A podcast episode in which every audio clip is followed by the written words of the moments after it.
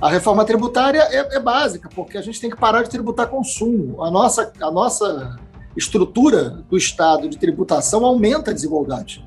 Né? Então, você, você é um país que não tributa lucro, não tributa dividendo, um dos poucos países do mundo que não faz isso. Né? Então, você, evidentemente, através de uma reforma tributária, é, você consegue criar mecanismos eficazes de enfrentamento à desigualdade.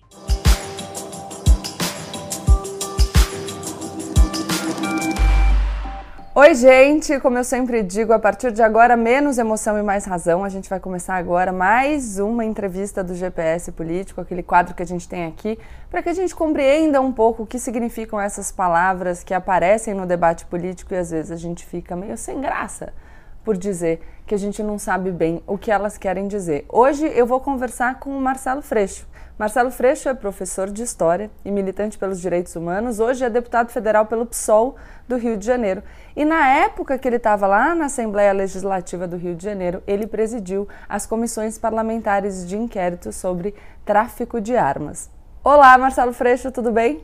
Tudo bom, Gabriela? Prazer imenso estar com você aqui. Coisa boa. Obrigada, eu é que agradeço a sua presença. Faltou alguma coisa na sua apresentação que você queira incluir? Fique à vontade, essa é a hora. Não, durante a conversa a gente vai se conhecendo, isso é tranquilo. Ah, não, faltou sim, porque eu falei só tráfico de armas e não falei milícias. Comissões. É, foram... Pode falar. Foram três, foram três CPIs diferentes, na verdade, ao Boa. longo dos três mandatos. A primeira foi a CPI das milícias, a segunda a CPI do tráfico de armas e munições, e a terceira uma CPI do auto de resistência, que são as pessoas mortas pela ação do Estado. Né? Foram três CPIs, todas na mesma área né, de segurança pública.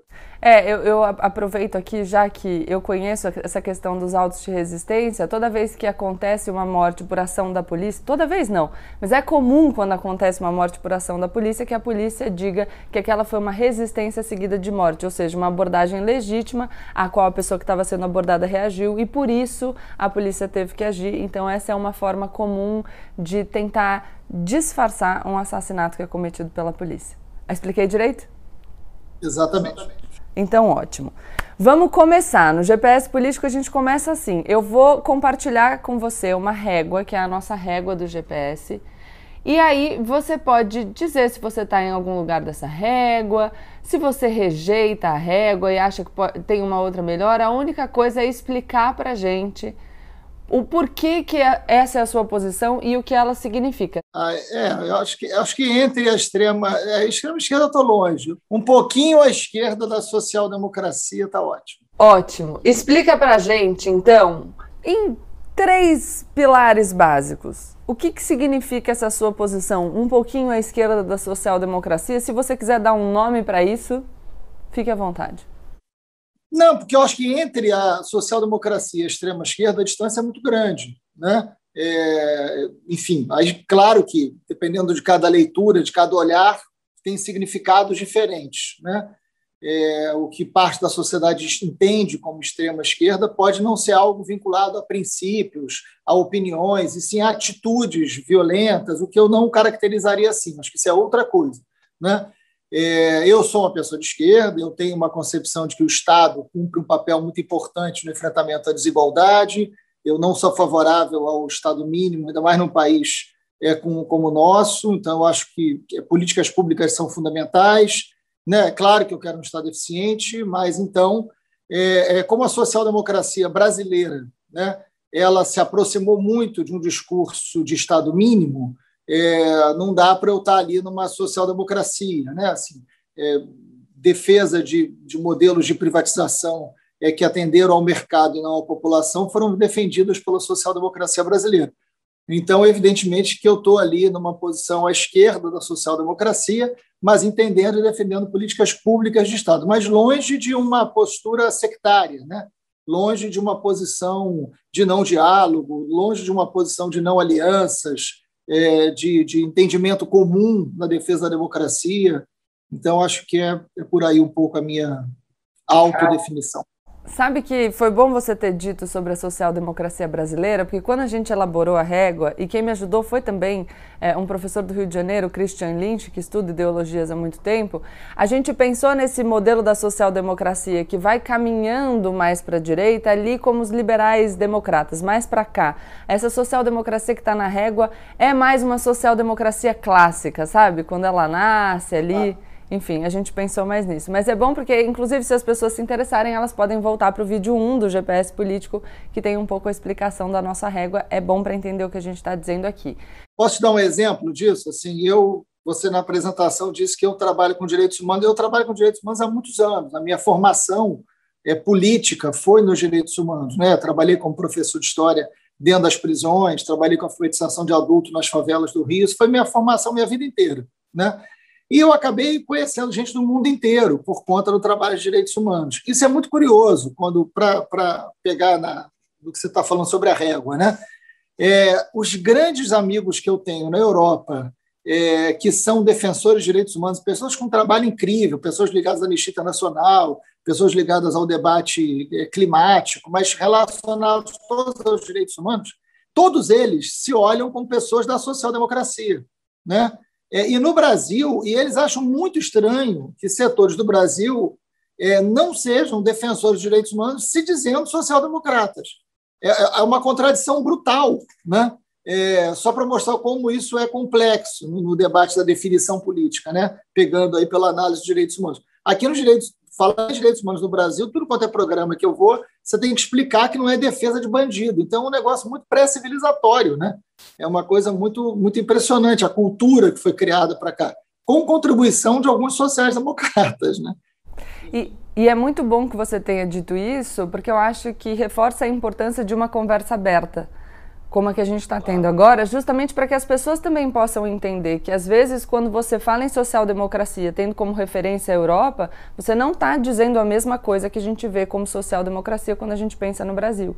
E muitas vezes as pessoas entram no debate, eu falo, um está falando X, o outro está falando Y, mas as duas coisas têm o mesmo nome.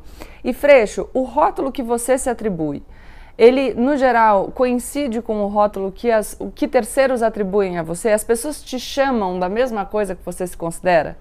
Ah, nunca, né? Acho que nenhum de nós.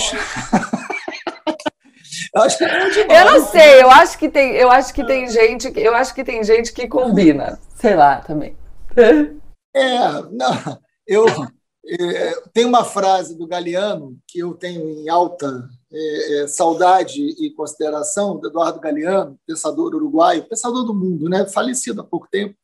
É, o Galeano dizia assim: é, somos o que fazemos, mas principalmente o que fazemos para mudarmos o que somos. e que eu acho muito bacana essa, essa definição do Galeano. A gente não é só a nossa prática, a gente é também a prática de mudarmos o que somos. E eu acho que hoje em dia eu acrescentaria, o Galeano não é da era digital, né? ele não, ele não teve o, suas reflexões muito vinculadas a esse mundo da internet, mas é, eu acho que hoje a gente tem que ser um pouco também é, entendendo o que, que olham da gente. Né? Em tempos de redes sociais, você sabe de melhor do que eu dessa história, você acaba sendo muita coisa que você não tem nem ideia do que você é. Né? Então, em tempos de fake eu news. Eu vivo assim, ó. Tempos, é, exatamente. Em, tempo, em, tempo, em tempos dessa guerra de, de informação, do debate da verdade, que o debate da verdade hoje ele é muito profundo para a democracia brasileira. Né? A verdade cada vez mais se associa à ideia de um conforto. Né? Eu quero acreditar naquilo que vai me fazer viver melhor nesse mundo que não está bom. Sim. Então, a verdade cada vez mais se distancia dos fatos. Não à toa, determinados setores da política criminalizam a imprensa. Está aí o Brasil se superando né, na, no que diz respeito à democracia em relação à imprensa. É, e, e, isso cria uma, uma ideia de que na rede social eu busco a verdade, na rede social, nos grupos de zap, e ali é, o que falam da gente, a forma como você aparece, é o que foge completamente ao seu controle, porque não depende das suas atitudes. Então você é aquilo que você faz para uma certa camada da sociedade, mas você é também aquilo que querem que você seja para uma outra. A gente vive um momento hoje que não, não dá para dizer assim, tipo, eu sou isso que eu acho e acham isso de mim. Acham um monte de coisa que algumas eu nem sei, né? nem chegam a mim. Né? Então, a gente tem que ter essa clareza e, essa, de alguma maneira, alguma tranquilidade para lidar com isso. Né? Quantas vezes eu estou em debate, se alguém chega assim, é, mas você não devia ter falado isso. Eu falei, mas eu nunca disse isso. Aí eu não, disse, eu, eu ouvi um áudio e, e era um áudio falso. Então, isso já aconteceu várias vezes comigo. Então, isso assim, hoje você é muito também daquilo que constroem sobre você é, nessa nova sociedade com uma outra comunicação. Eu tento sempre ficar muito atento à, à forma com que olham para mim. Não só porque eu tenho vida pública, porque eu acho que é interessante, porque você não é aquilo que você acha que é, você é aquilo que as pessoas acham que você é. Né? Então, isso, isso é claro, minha família acha uma coisa, quem, é, quem me conhece mais de perto acha uma coisa, quem me conhece publicamente não me conhece de perto acha outra. Enfim, você tem que ter alguma tranquilidade para essa diversidade cada vez mais profunda. Olha, é muita maturidade mesmo, porque querer saber o que tudo que todo mundo acha, eu vou chegar nesse, nesse lugar ainda. Bom, eu vou passar aqui para políticas públicas. É, pela sua fala, eu já percebi que a minha primeira pergunta você vai responder que sim. A desigualdade é um problema a ser enfrentado. E aí, se sim, o que, que é mais importante? A gente buscar a igualdade no ponto de partida, ou seja, igualdade de oportunidades, ou a gente também tem que buscar a igualdade no ponto de chegada? Olha, eu acho que você tem que fazer as duas coisas, porque senão a gente pode cair no discurso enganoso da meritocracia, né? A ideia de que você criou uma igualdade, suposta igualdade, e depois cada um, pelos seus méritos, vão chegar. E isso o mundo inteiro, aliás, não é só aqui, né? O mundo inteiro está revendo o conceito. Onde o conceito de meritocracia nasceu, autores reescrevem dizendo que isso não funcionou, não deu certo. E os avanços, os debates mais avançados do mundo da pedagogia hoje é, descartam a tese da, da meritocracia. Né? Eu acho que a gente tem que entender a desigualdade na sua complexidade, inclusive da existência. Assim. Você tem uma desigualdade material que é visível. O Brasil é sempre um dos países mais desiguais do mundo e não é um problema deste desgoverno que nós temos hoje. Né? Esse é um problema de muito tempo. O Brasil tem uma desigualdade estrutural. Eu acho que a República Brasileira, Gabi, é, não superou, superou o império e não superou a escravidão. Né? Tem um Brasil profundo, né? É, tem um Brasil profundo, um Brasil patriarcal, um Brasil latifundiário, um Brasil monocultor, um Brasil escravocrata, um Brasil colonial que a República não superou. Tem um Brasil profundo, que, aliás, explica muita coisa que está acontecendo na política hoje em dia. Né? Então, esse Brasil profundo a gente precisa encarar, a gente precisa superar, porque ele produz valores, ele produz é, é, seres humanos é, com, uma, uma complexidade muito grande. Então, a desigualdade ela não é só material. A gente tem hoje a presença da fome, que poderia balizar todo o nosso debate aqui. Né? A fome é inconcebível. Assim. Eu, eu tive o prazer de conhecer o Betinho. Eu nunca imaginei que, tantos anos depois, a gente fosse voltar a falar da fome.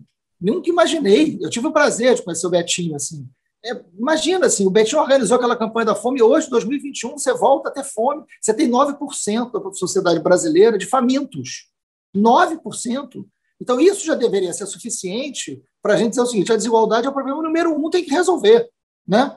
Aumentou o número de bilionários no Brasil durante a pandemia né? e aumentou o número de famintos. Então, esse é um resultado do momento onde a gente devia parar tudo e falar: vamos melhorar enquanto, enquanto gente, enquanto sociedade.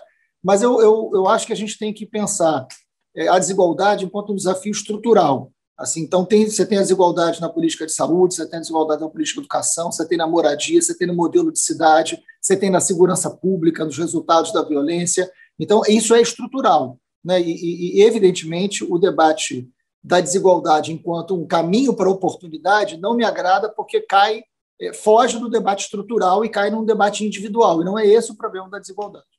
Aliás, para quem quiser um pouquinho do debate sobre meritocracia, a gente tem um vídeo aqui no canal, uma entrevista com o Michael Sandel, que publicou recentemente A Tirania do Mérito. Acho que vai.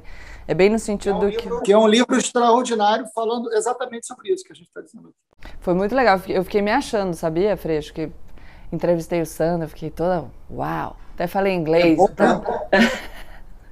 Se você tivesse que estabelecer o seu projeto para o Brasil em três frentes principais e falando um pouquinho sobre a viabilização prática das suas ideias, assim, quais seriam as suas três frentes? É, eu, bom, eu não pensei nisso antes, mas vamos lá. É, eu acho que a reforma não não não estou colocando em ordem de importância não, tá? É, mas a reforma tributária deveria ser a primeira reforma estruturante do Brasil e não as que hoje se fala, né? A reforma tributária é, é, básica, porque a gente tem que parar de tributar consumo. A nossa, a nossa estrutura do Estado de tributação aumenta a desigualdade. Né? Então, você, você é um país que não tributa lucro, não tributa dividendo, um dos poucos países do mundo que não faz isso. Né? Então, você, evidentemente, através de uma reforma tributária, é, você consegue criar mecanismos eficazes de enfrentamento à desigualdade. Ponto. A gente não conseguiu fazer isso nem na pandemia, né?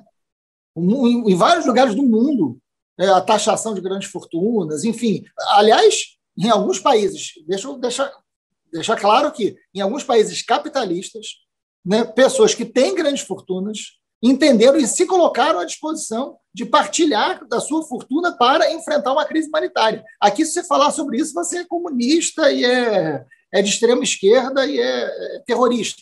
Né? É, é inacreditável o grau de, de retrocesso é, intelectual, cultural que a gente tem hoje na política brasileira. Né? Você não consegue falar de temas básicos né? sem, sem fugir dessa falsa polêmica.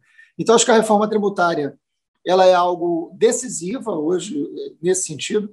Eu acho que a gente tem que ter um plano de segurança pública, porque você tem hoje, nos mecanismos de segurança pública, é, mecanismos de, de violência da desigualdade, ou seja, é, só para separar, só para quem está assistindo a gente entender, assim, quantas pessoas, qual é o percentual de pessoas que cometem homicídio? Eu estou falando do crime mais importante, crime contra a vida, né? É, são presas, né? assim, as nossas investigações sobre homicídio. A gente prende hoje 4% de quem comete homicídio. A gente investiga 8, prende 4. 4% de quem comete homicídio. Então a gente não investiga.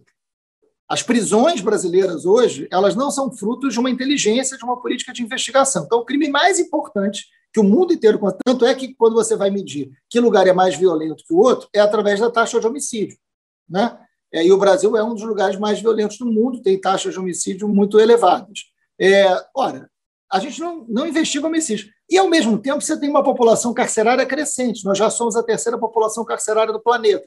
Ou seja, a gente prende muito sem investigar. Qual é a conclusão que eu chego, então? Que a gente não prende quem a gente investiga. A gente prende quem a gente vigia.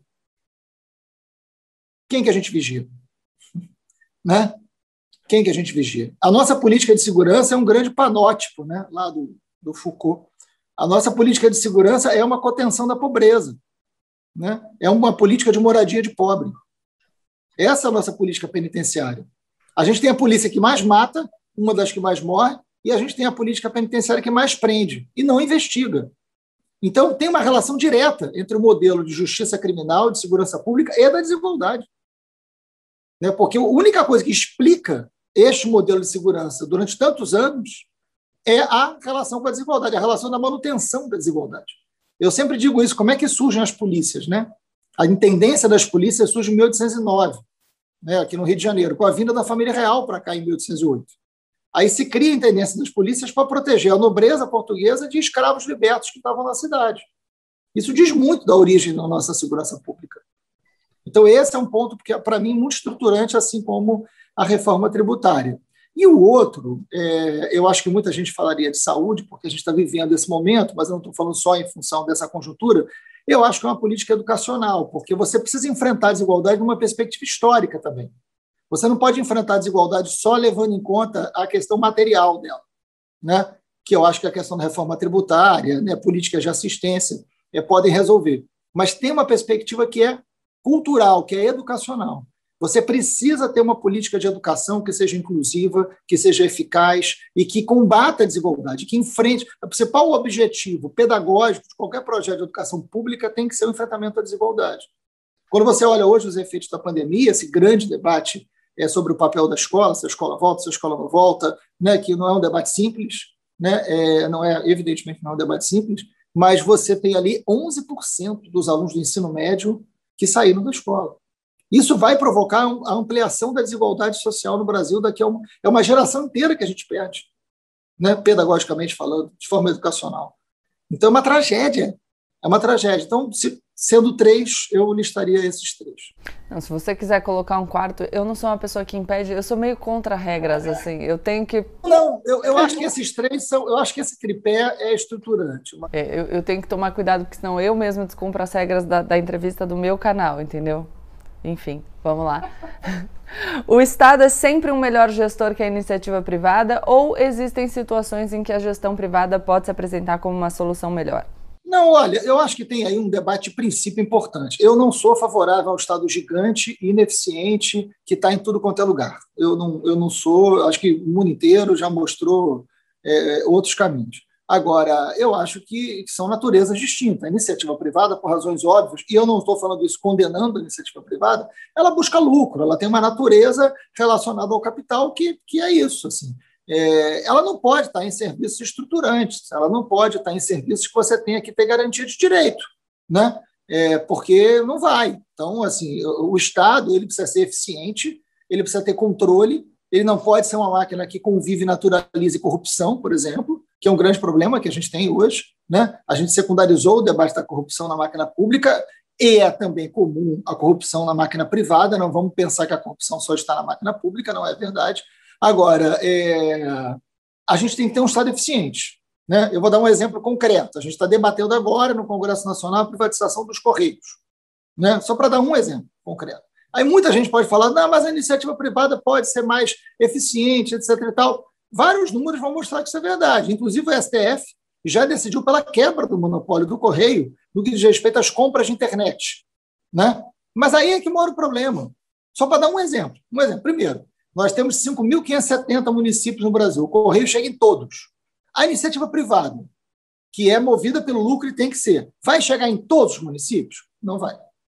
Não vai. Só vai chegar onde você tem aquilo que é a razão de ser da iniciativa privada, que é o lucro. Né? Então, é, é, é, se você privatiza o correio, você vai dizer que ele vai servir para algumas pessoas e não vai servir para outras. E você não pode fazer isso num país de dimensão continental que tem o Brasil. E a razão de ser, de querer privatizar o correio, sabe qual é? Tirar o correio da concorrência de mercado das compras na internet. Porque o correio, como é uma empresa pública e o lucro não é o fundamental, como é na rede privada, e ok para essa diferença, tirar o correio da concorrência da, das compras da internet é o objetivo fundamental dessa privatização. Não é fazer postagem, não é chegar para todo mundo, não é. Então, assim, é, a gente precisa ter muito cuidado nesse debate. Eu acho que onde o Estado é, não tem que estar porque não é serviço fundamental, não é essencial, né, e, e, e o torna muito gigantesco sem conseguir cumprir o seu papel, ok. Mas é, a gente precisa ter um debate de direitos muito claro. E, e quando você fala, você falou muito em justiça social, eu quero saber o que exatamente você está querendo dizer e em que medida que a gente vai interferir na propriedade individual. Olha, a Constituição brasileira de 88 diz que qualquer propriedade tem que ter função social. Sou eu que estou dizendo. Isso está no texto da Constituição de 88. Né? Propriedade, eu não estou dizendo que a gente tem que expropriar, que tem que tirar todas as propriedades privadas, né?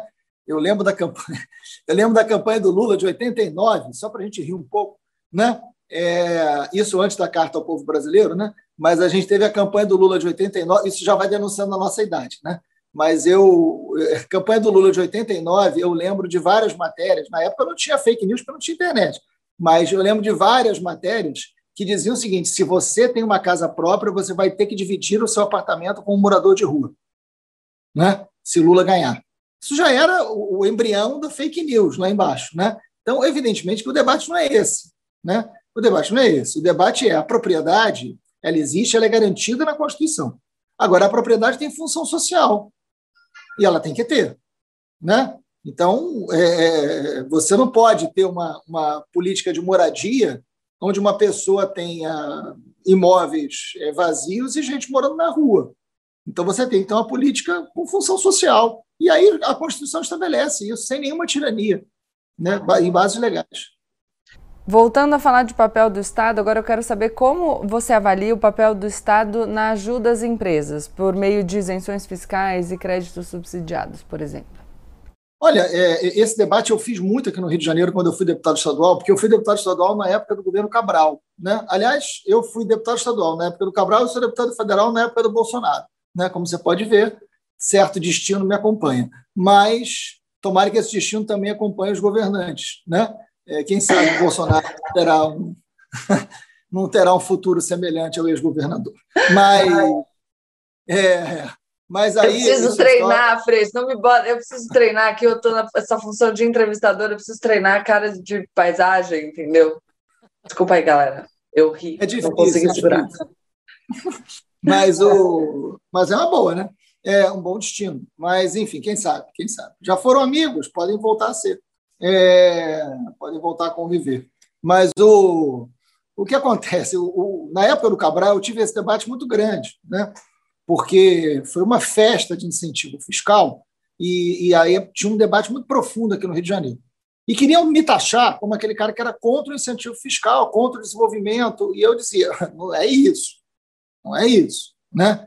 Eu acho que tem que ter incentivo fiscal para quem gera emprego, né? com transparência e com controle social. Tem problema ter incentivo fiscal. Agora, por que uma empresa de ônibus no Rio de Janeiro não paga imposto? Por quê? Né? Aí a gente sabe, porque financia a campanha. Está aí, todo mundo preso. Né? Então, assim, os ônibus são importantes, serviço importante, serviço importante. Mas por que, que os governantes, prefeitos e governadores tiraram o imposto dali? Qual é, qual é a lógica dessa política de benefício fiscal? Então, o problema não está na política de benefício fiscal. O problema está qual é, qual é o interesse político que tem por trás disso. Eu acho que tem que ter incentivo fiscal para desenvolver, por exemplo, emprego para jovem, dependendo do território, né? e geração de emprego. É isso, ok. Né? Olha, determinada empresa vai levar Olha, o mapa do Rio de Janeiro, pega no Rio de Janeiro, mostra que há uma taxa maior de desemprego na zona oeste do Rio de Janeiro. Tem incentivo fiscal, a empresa que abrir neste território oferecer emprego para jovens. Ok, você está atendendo ao interesse público. Né? Agora, se não é isso, é, por que, que você cai com a receita, cai com, com a capacidade de arrecadação do Estado em nome de quê? Então, eu acho que, eu acho que esse é o caminho do debate da, da, da isenção fiscal. Perfeito. E, e para finalizar esse trecho da entrevista, a gente tem um debate no Brasil que fala de justiça social e responsabilidade fiscal, que de um lado tem o pessoal dizendo não existe justiça social sem responsabilidade fiscal, e do outro lado a resposta é não existe responsabilidade fiscal sem justiça social. Como que a gente faz para equilibrar essa balança, já considerando o estrangulamento das contas públicas? Pois é, esse, esse, é o grande debate que a gente tem que fazer nesse momento. Eu tenho conversado muito com alguns economistas, a minha formação em História, é, conversado muito com a André Lara Rezende, com a Laura Carvalho, com a Mônica De Bolle, né, com, enfim, com a Esther Dueck, é, enfim, tudo bem que são da minha bolha, né?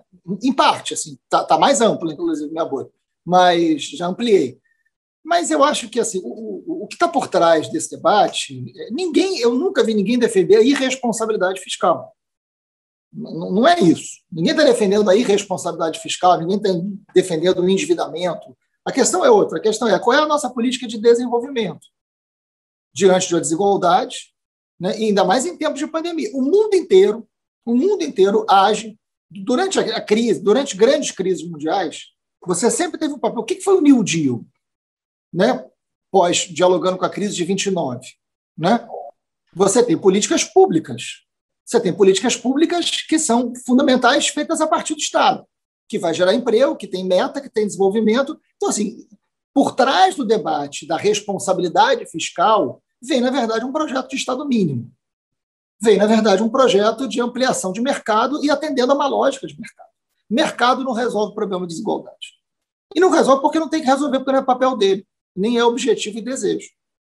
Então você tem que entender que país você vive. É um país de desigualdade profunda e que sem a presença do Estado, que tem que ter eficiência, não adianta. Então, assim, estabelecer teto de gasto é você dizer o seguinte: você vai ter um Estado mínimo inevitável e você vai ter ampliação da desigualdade social. Isso quer dizer irresponsabilidade fiscal? Não, não quer. Mas, por exemplo, se você tem recurso público, vou dar um exemplo concreto em relação ao Rio de Janeiro, eu estava falando ontem sobre isso. Política de saneamento básico. Né? Então, você pega lá o valor do royalty, isso falando de Rio de Janeiro, que, que recebe royalty. Você pega um percentual do royalty e você vai dizer o seguinte: eu vou durante 10 anos, durante 10 anos, eu vou investir é, é, um pedaço do royalty em educação e um pedaço do royalty em saneamento. Durante 10 anos. Eu vou criar um modelo de educação, isso pegando um valor pequeno do royalty. Né? eu vou ter em 10 anos um modelo de educação com outra estrutura e eu vou ter saneamento básico que vai, por exemplo, possibilitar a despoluição da Baía de Guanabara, que vai possibilitar que as pessoas recorram menos à saúde, é, é, vá menos ao hospital. Hoje é uma parcela significativa da sociedade brasileira, da sociedade carioca né, e, e metropolitana, que vai ao hospital por falta de saneamento básico. A Organização Mundial de Saúde botou, botou o seguinte: a cada um real investido em saneamento básico, são quatro que você economiza em saúde pública. Então, eu estou falando de recursos. Né? Eu estou falando de responsabilidade fiscal. Uma, um investimento em saneamento básico gera emprego. Então, assim, a gente precisa entender uma outra lógica de desenvolvimento, né? onde o Estado tem que ser é o motor-chave disso. Agora, o, o debate de, de, responsabilidade fiscal que se coloca é, na verdade, da falta de investimento público. E aí não tem saída para a crise. Não tem jeito. A gente prega responsabilidade fiscal com o desenvolvimento. Agora vamos para a parte sobre diálogo, né? Uma coisa que tem faltado muito quando a gente fala de política no Brasil. Eu quero saber quais são, e, e, e, eu já vou dizer aqui, porque eu falo muito no canal, já te usei como exemplo em diversas oportunidades, porque eu te vejo como uma personalidade na política muito aberta ao diálogo, muito aberta à construção, não necessariamente com pessoas que pensam o Brasil de forma absolutamente equivalente à forma como você pensa o Brasil. Então, como eu já disse isso em outros vídeos, me permito fazer aqui essa observação no vídeo do GPS. Então, quem são os atores de fora do seu campo político que não pensam exatamente como você, que você considera interlocutores leais e bem intencionados? Claro, não precisa dizer todos, mas só para dar uma ideia para o pessoal que está assistindo de que é possível conversar com, com quem não pensa exatamente como a gente. Bom, eu sou professor de história. Eu, antes de te responder objetivamente, é, eu, eu sou nascido e criado na periferia é, de Niterói, né, que é uma cidade vizinha aqui no Rio de Janeiro. E eu morei na periferia até os 40 anos de idade. Eu não morei dois anos na periferia. Até os 40 anos eu tenho 54. Então, até os 40 anos, eu morei na periferia. Se eu não dialogasse, eu não tinha sobrevivido. Né? Então, o diálogo me fez ficar vivo, em primeiro lugar. Então, eu aprendi que dialogar é importante para viver. Quando eu fui para a política, e eu não esperava que minha vida fosse caminhar para isso, fui professor de história durante 20 anos, em sala de aula. Na política, mais do que nunca, se você não dialogar, você não faz política. Né?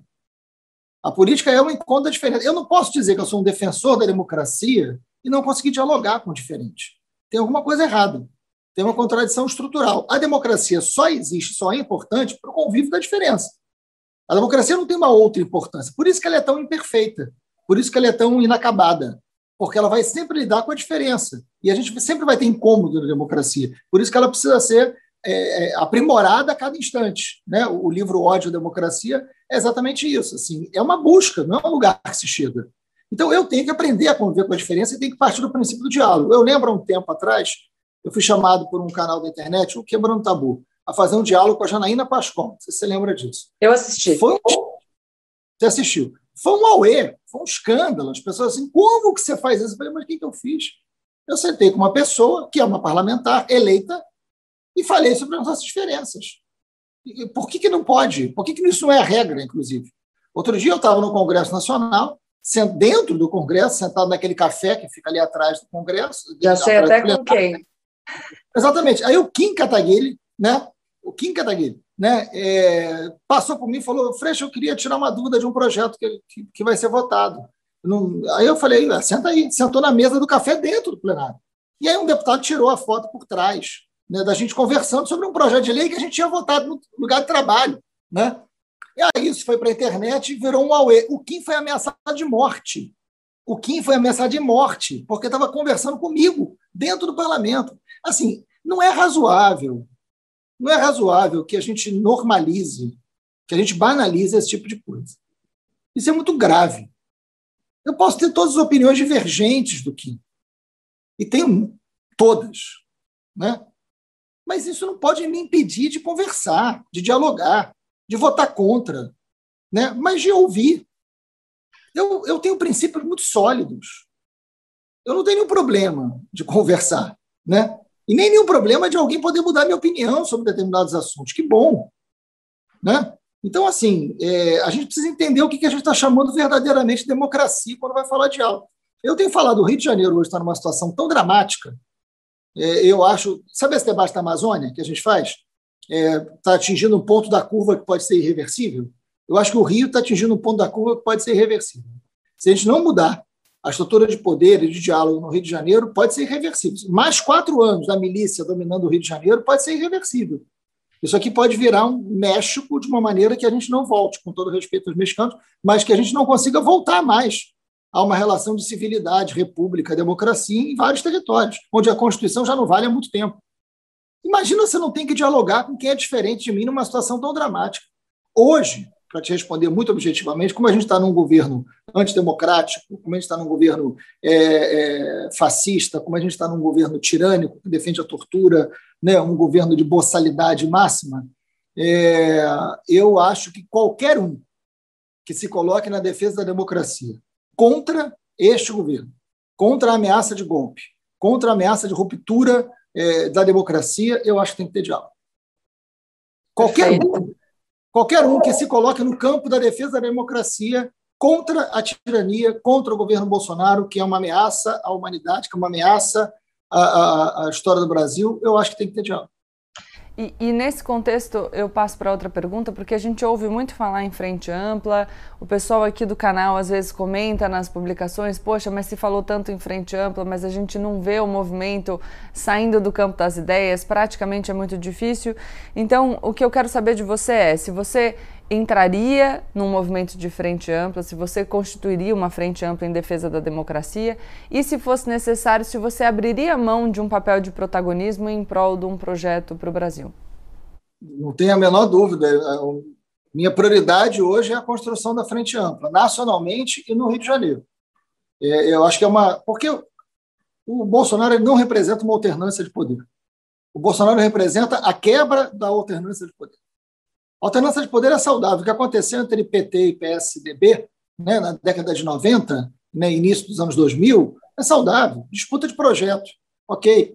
Né? Agora, o Bolsonaro não é isso. O Bolsonaro não é uma alternância. Essa política que ele tem de armas, a destruição ambiental, a perseguição a órgãos públicos, né, a violência como método, isso não é alternância de ideias, isso é quebra de alternância, isso é ameaça à democracia, né, a defesa de tortura, então, é, é uma ameaça à vida. Né? E diante da pandemia, não resta dúvida sobre isso.